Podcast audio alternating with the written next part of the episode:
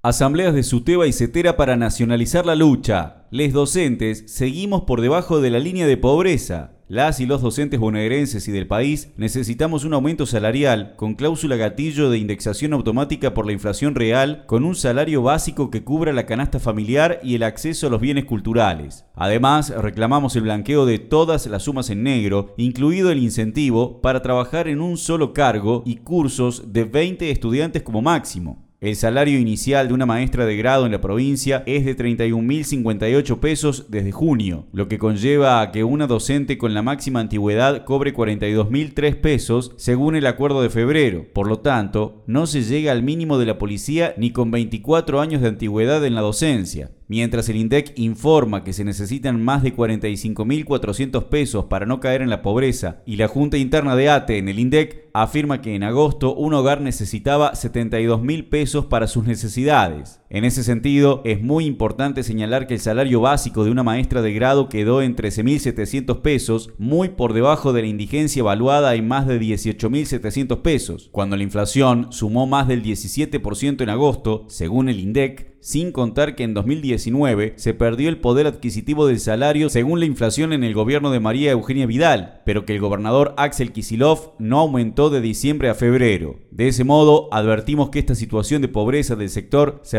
en varias provincias, ya que el ajuste es nacional, por eso resulta prioritario nacionalizar el reclamo salarial y exigir a la CETERA que convoque un plan de lucha. En el magro acuerdo pactado se comprometieron a reabrir la paritaria en junio, pero eso no sucedió. Tampoco se recompuso lo perdido ni hubo un reconocimiento económico a la docencia por el esfuerzo y gastos durante la pandemia como planteaban exigir la Celeste y el FUD. Por lo tanto, representantes de las agrupaciones abajo firmantes llamamos a realizar y exigir a SUTEBA y a nuestra central sindical asambleas por escuela y por distrito para que decidamos las y los docentes y no un puñado de dirigentes. Plata hay.